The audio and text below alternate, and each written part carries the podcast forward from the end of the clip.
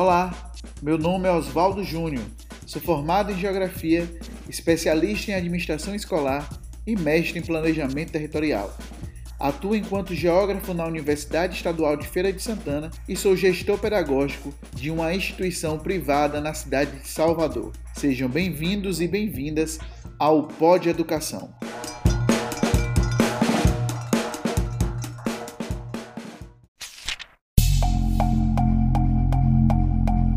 Olá, ouvintes! Tema do podcast de hoje é: Um novo capitalismo é possível? E aí, o que é que você acha? Nessa segunda temporada tem uma novidade. Trarei alguns documentários, filmes e livros que assisti ou li e que considero interessante compartilhar com vocês. O que me motivou a gravar esse podcast foi justamente o documentário que assisti na Netflix chamado Um Novo Capitalismo. O documentário é uma produção brasileira de 2017 que fala sobre diversos empreendedores de diferentes partes do mundo que exploram alternativas ao capitalismo atual para viabilizar realizar negócios lucrativos sem abrir mão do combate à desigualdade social.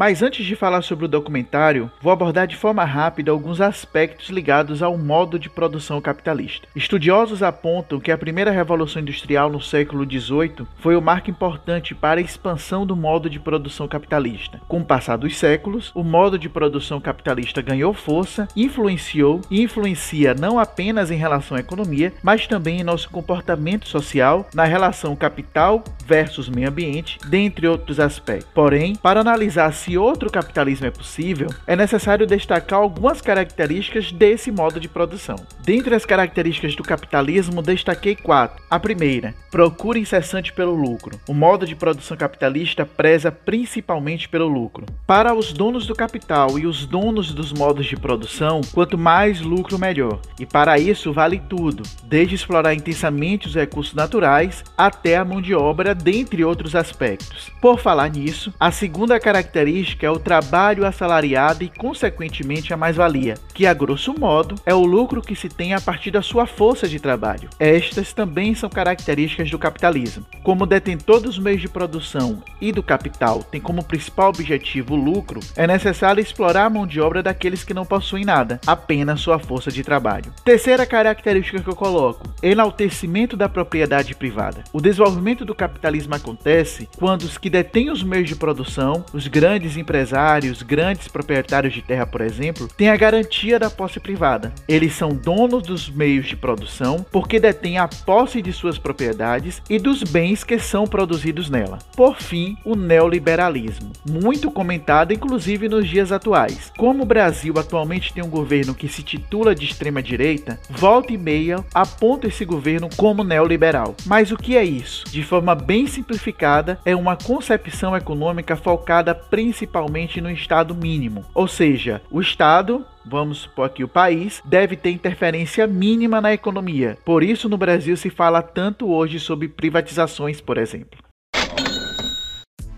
Pronto, agora que já fiz uma abordagem geral sobre o capitalismo, vamos ao documentário. Como disse no início do cast, o documentário cita exemplos de empreendedores de diferentes partes do mundo que têm negócios que visam não apenas o lucro, mas também a diminuição da desigualdade social. A primeira experiência retratada no documentário foi uma ação na Índia. Há no mundo 39 milhões de pessoas cegas, destes, 8 milhões estão na Índia. A ação feita no país destaca o trabalho de médicos médicos que cobram mais barato com o objetivo de ampliar os atendimentos de prevenção à cegueira no país. Eles fazem consulta por menos de um dólar. O sistema garante a sustentabilidade da ação e preserva a dignidade do paciente. É uma espécie de negócio social, entre aspas, que busca pelo retorno financeiro e também pelo impacto social Dentro da lógica tradicional, pensa-se principalmente na garantia do lucro. Essa proposta vem justamente de encontro nessa garantia absolutamente do lucro, mas pensa também no bem-estar social. O segundo exemplo está no Brasil, a chamada Fundação Jake Games, cujo criador é Claudio Sasaki. A ideia do projeto é melhorar o desempenho dos estudantes no Enem, oferecendo simulados para o Enem e, além disso, a possibilidade de criação de planos personalizados de estudo. Como a plataforma atende tanto a iniciativa privada quanto a pública, em 2014 foi firmada uma parceria com o MEC para ampliar o uso para estudantes da escola pública.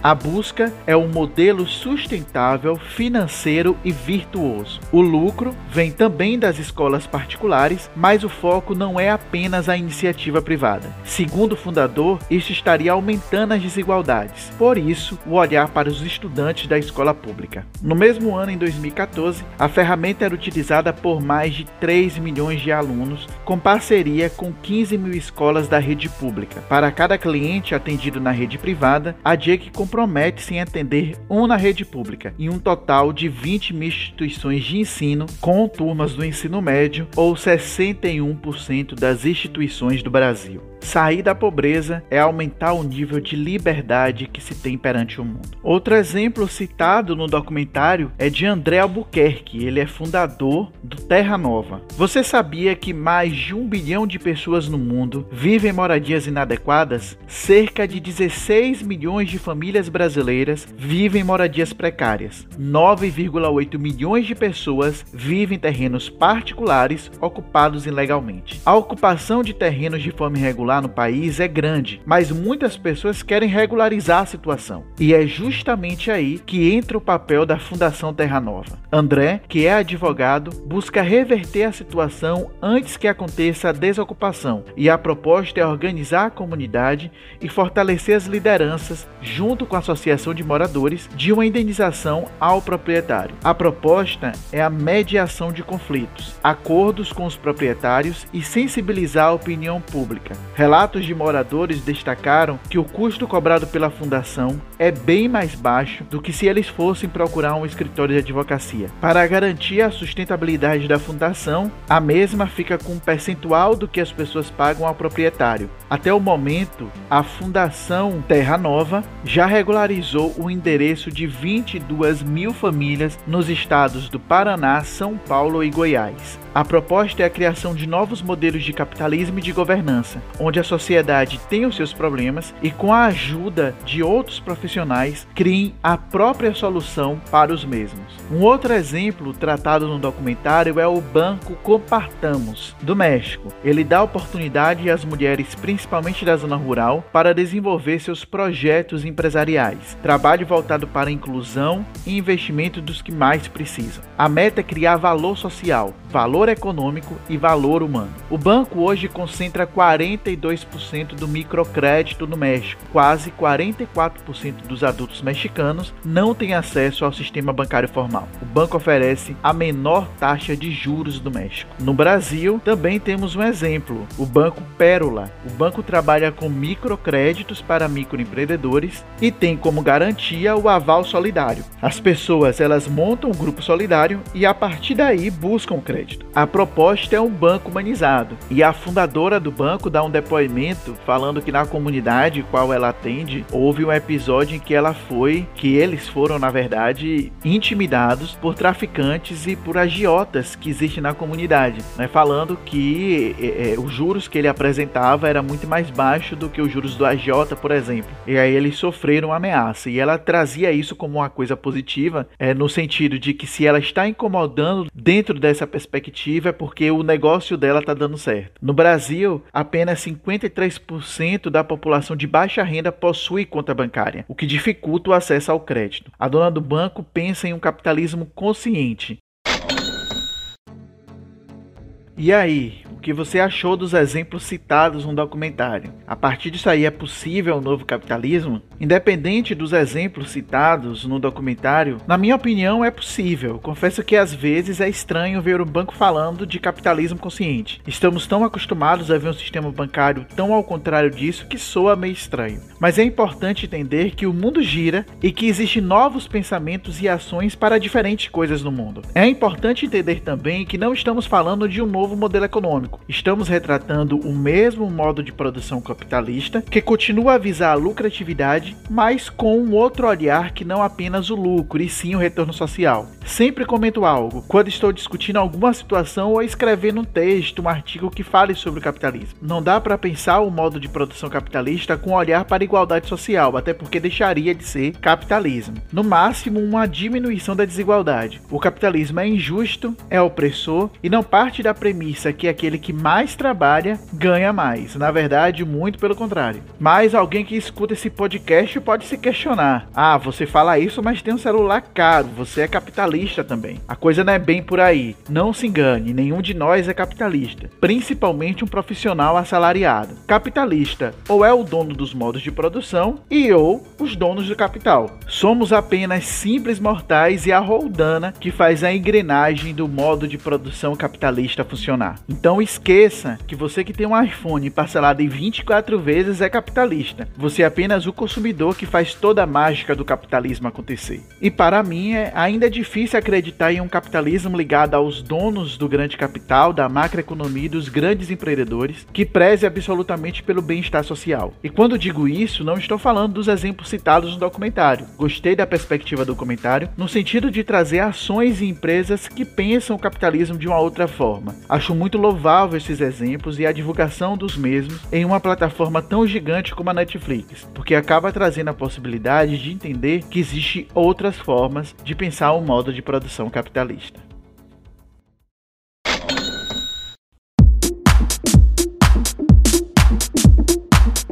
Ressalto que esse podcast não tem interesse de trazer verdades absolutas.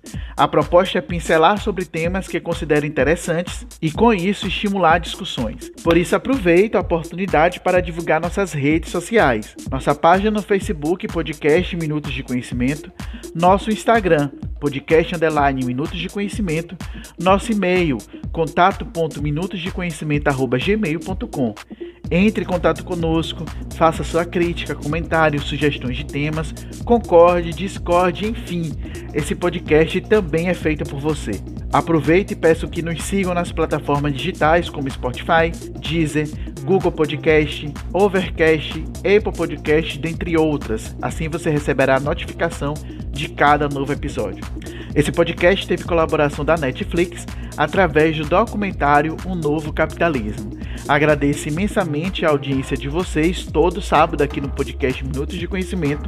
Um forte abraço virtual e não esqueçam, a pandemia não acabou, mas a vacina já chegou. Beijos, tchau.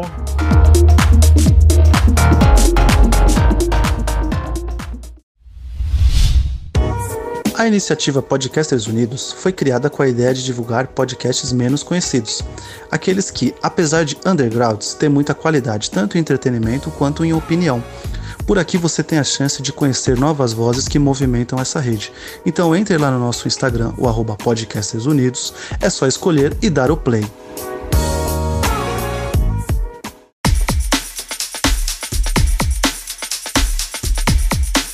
Ressalto que esse podcast não tem interesse de trazer verdades absolutas. A proposta é trazer temas que considero interessantes e, com isso, estimular discussões. Por isso, aproveito para informar que o Pod Educação faz parte de um projeto muito maior que é o Blá Blá Blá da Educação, que tem um Instagram, uma página no Facebook, um canal de YouTube e um site. Essas redes sociais são fundamentais para termos um vínculo cada vez mais próximo com o nosso público. Então aí vai. Nosso Instagram, blá blá blá da educação, nosso Facebook, blá blá blá da educação, nosso site, o blá blá blá da educação.com e o nosso canal do YouTube, o blá blá blá da educação. Temos um canal no Telegram e todas as redes que eu falei com vocês aqui, o link está na bio do Instagram entre em contato conosco. Aproveite e peço que nos sigam também nas plataformas digitais, como Spotify, Deezer, Google Podcast, Overcast, Apple Podcast, dentre outras. Assim você receberá a notificação de cada novo episódio. Um grande abraço virtual para vocês. Tchau.